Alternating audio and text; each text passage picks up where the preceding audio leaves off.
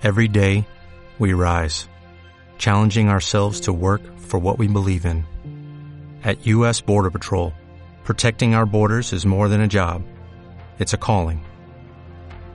Agents answer the call, working together to keep our country and communities safe.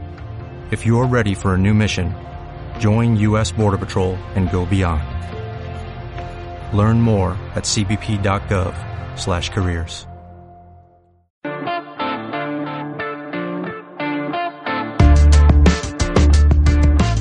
Amigos, ¿cómo están? Bienvenidos al Estadio Fantasy Podcast. Soy Mauricio Gutiérrez, analista de Fantasy Football. Y bueno, mediados de agosto puede ser la mejor época del año. Porque significa que la mayoría de drafts de Fantasy Football se están llevando a cabo en estas fechas o seguramente están próximos en las siguientes dos semanas de tener su draft de fantasy fútbol y yo en lo particular es la época que más disfruto porque me encanta la estrategia eh, el evaluar a todos los jugadores que estarán disponibles en un draft eh, ver ADPs ver estadísticas y todo lo que implica. De hecho disfruto más el pues lo que debo de hacer antes de un draft, es decir, todo el research y, todo el trabajo que conlleva preparar draft de fantasy fútbol, que propiamente el estar decidiendo cada semana a quién colocar en mi alineación titular. También lo disfruto, obviamente, pero sí, eh, para mí el draft tiene eh, algo especial que quizá no si lo trato de describir, igual voy a quedar hasta corto. Eh, espero poderles transmitir un poco de eso con el contenido que he estado preparando a lo largo ya de casi dos meses eh, de cara a los drafts de fantasy. Si bien un draft no te hace ganar una liga, sí te puede hacer perderla. Eso eh, es un hecho. Y por eso es tan importante el día del draft que tengas el conocimiento y que te hayas hecho de una opinión propia respecto de los jugadores y de lo que quieres hacer y cómo construir tu roster. Así que mucha suerte en todos sus drafts y también es momento de volvernos locos y de hacer predicciones fuera de lógica. Quizá algunas tengan más posibilidad de que sucedan. Y de hecho sí veo eh, un escenario en el que estas predicciones se cumplan. Pero el escenario es poco probable, ¿no? Por eso son predicciones locas. Pero no lo tomen como un consejo, tómenlo más como diversión. Y quizá lo que estoy exagerando, disminúyanlo y ahí es donde está el valor de cada uno de los jugadores de los que voy a hablar. Cinco predicciones locas para 2019 en Fantasy Football. Empezamos con la primera.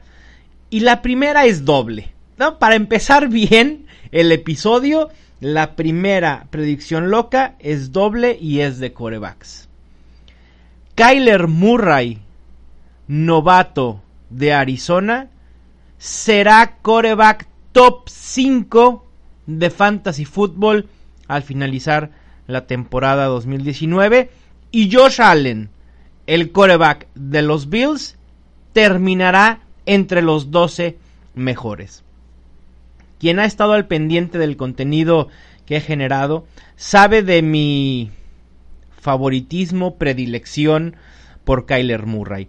Si no han tenido oportunidad de leer el artículo que escribí, que escribí perdón, acerca de él sobre el potencial que tiene para terminar como top 12.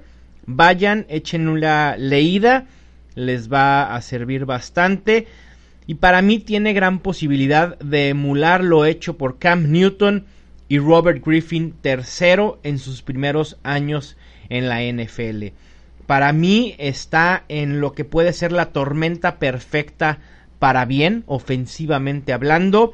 Eh, buenas armas, un equilibrio en su cuerpo de receptores entre la veteranía de Larry Fitzgerald y la experiencia del propio Fitzgerald y receptores jóvenes como Christian Kirk, eh, Andy Isabella, Hakeem Butler y obviamente uno de los corredores más talentosos en la NFL en David Johnson.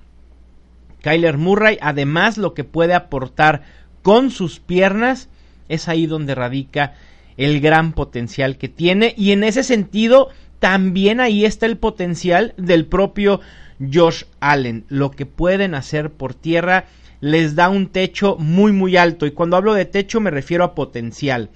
En el 2018 Josh Allen fue el segundo coreback en yardas terrestres con 631 y el coreback con más touchdowns por tierra con 8.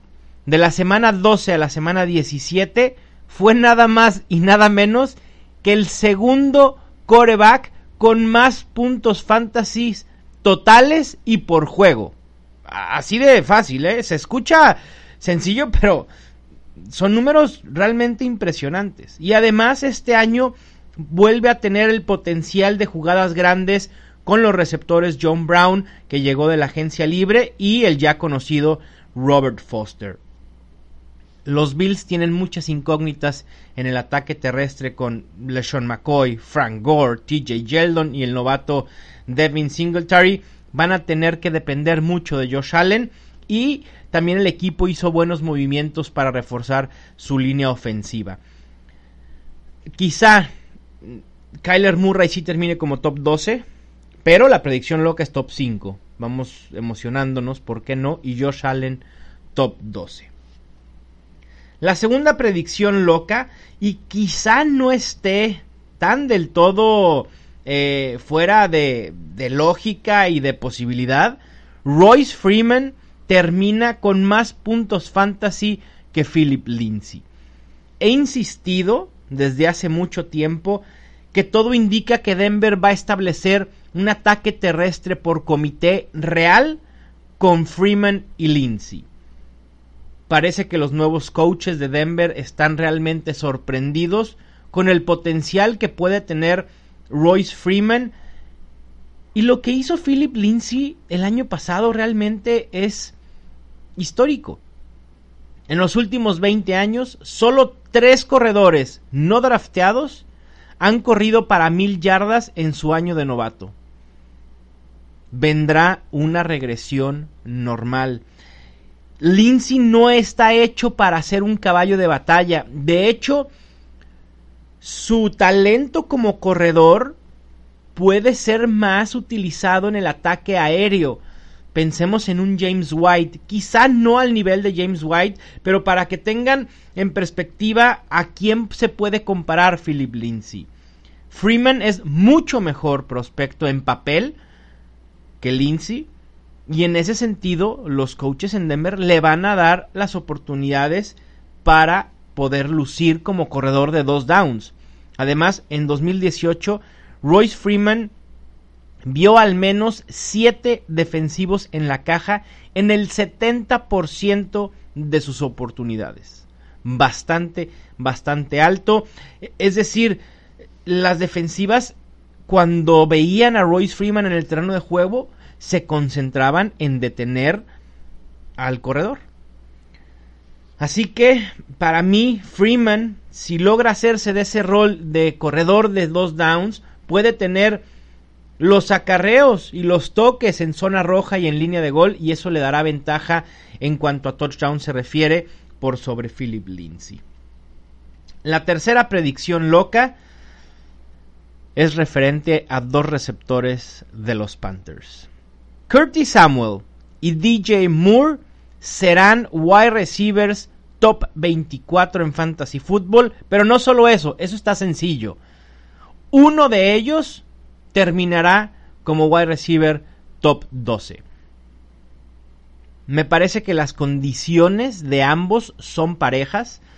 Si comparamos sus números de semana 7 a semana 17 vemos que no hay gran diferencia y de hecho Curtis Samuel fue un poco más efectivo que DJ Moore. Samuel tuvo 106.6 puntos fantasy, promediando 9.7 puntos por juego. Fue el wide receiver 22 en ese lapso, mientras que DJ Moore generó 101.7 puntos fantasy, esto es en half PPR, y promediando 9.2 por juego, se colocó como el wide receiver 25. Hablando de otras estadísticas del 2018, Curtis Samuel fue el wide receiver 12 en puntos fantasy por target con 2.1. Y DJ Moore fue el wide receiver 36 con 1.91. La salida de Devin Funches y las lesiones recurrentes de Greg Olsen van a abrir muchísimos targets para estos dos wide receivers. Además, Cam Newton luce bastante sano, así ha lucido en lo que va del campo de entrenamiento y la pretemporada. Y en años anteriores, el coreback de los Panthers ha demostrado que puede sustentar dos receptores top 24, ¿no? Lo ha tenido Kelvin Benjamin, Steve Smith, puedo agregar ahí a, Greg Olsen, que aunque es tight bueno, ha sido productivo. Es decir, puede tener dos jugadores por aire que puedan ser muy productivos. Y este año todo indica que serán DJ Moore y Curtis Samuel. La predicción número 4, y me encantaría que sucediera, hace varias semanas en una de las transmisiones que hice de mock drafts, una en cada de las, de las 12 posiciones de un draft de fantasy fútbol, alguien me decía, Mau, el año pasado hablaste muchísimo de Christian McCaffrey, de cómo te gustaba, que era una ganga a principios de segunda ronda, que incluso era viable tomarlo a finales de primera ronda y redituó muchísimo. Y me preguntaban quiénes eran los running backs que yo pensaba que podían replicar lo hecho por Christian Camara en ese sentido este 2019. Es decir, corredores que se están yendo a principios de primera ronda, eh, finales, digo, perdón, finales de primera, principios de segunda. Uno de ellos es Nick Chubb y el segundo, y es de quien trata esta predicción loca, es Dalvin Cook. Y la predicción es así de sencilla. El corredor de los Vikings termina el 2019 como el mejor running back en fantasy football mejor que Saquon Barkley, mejor que Alvin Kamara, mejor que el propio mm, eh, McCaffrey, que sí que Elliot, el que me nombres. Todos los elementos están ahí para que Dalvin Cook dé ese paso de ser top 12 a, estar en la élite del fantasy football. Pudieran generar eh, dudas las lesiones en años anteriores pero su lesión más grave, que fue la de ligamento cruzado, sucedió en la semana 4 del 2017. Así que debe estar ya recuperado. Lo que pasó con él en 2018 fue tendón de la corva. No creo que le dé lata para 2019. Tiene una elusividad y una visión increíbles. Desde el 2017, a pesar del poco tiempo que participó en estas dos temporadas, fue el mejor corredor en forzar tacles fallados por toque con punto 25. Fue el decimoctavo corredor en yardas después de contacto por toque con 3. Y el año pasado fue el decimocuarto corredor en yardas creadas con 24.8 por juego. Veamos el cierre que tuvo Dalvin Cook en 2018 y eso nos puede dar una pauta de lo que podemos esperar para él en 2019.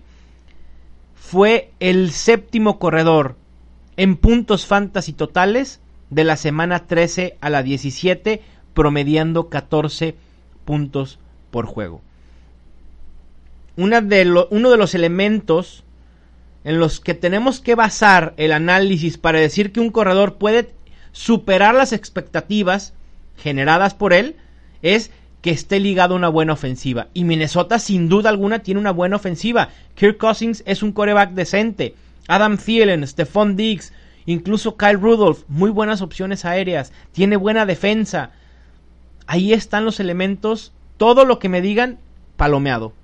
Para que Dalvin Cook pueda estar en la élite. Y a eso le agregamos que la Latavius Murray ya no está en el equipo.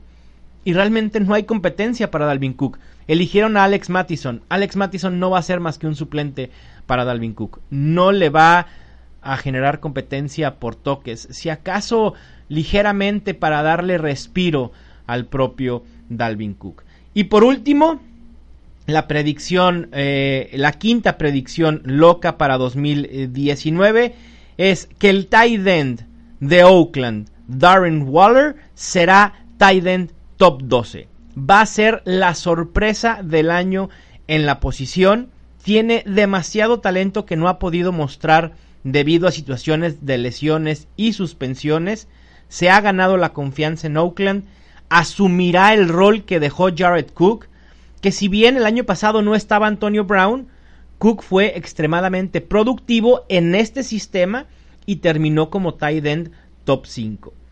La oportunidad está ahí para que el tight end, que cuenta con una gran velocidad y aceleración que no suelen ser comunes en los tight ends, y esto se debe a que en colegial jugó como wide receiver. Ténganlo en la mira, eh, lo pueden conseguir eh, seguramente en las dos últimas rondas de su draft, vale la pena invertir en él. Espero que les hayan gustado las predicciones locas del 2019. Si ustedes tienen alguna que me quieran compartir, adelante. Ya saben que mis redes sociales están abiertas. En Twitter, arroba mgutierrezNFL. En Facebook, el fanpage es Estadio Fantasy. Por favor, pónganse en contacto, compártanme esas predicciones locas. Les mando un fuerte abrazo. Esto fue el Estadio Fantasy Podcast.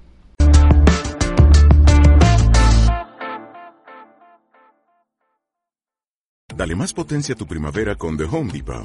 Obtén una potencia similar a la de la gasolina para podar, recortar y soplar con el sistema OnePlus de 18 voltios de Ryobi desde solo 89 dólares. Potencia para podar un tercio de un acre con una carga. Potencia para recortar el césped que dura hasta dos horas. Y fuerza de soplado de 110 millas por hora.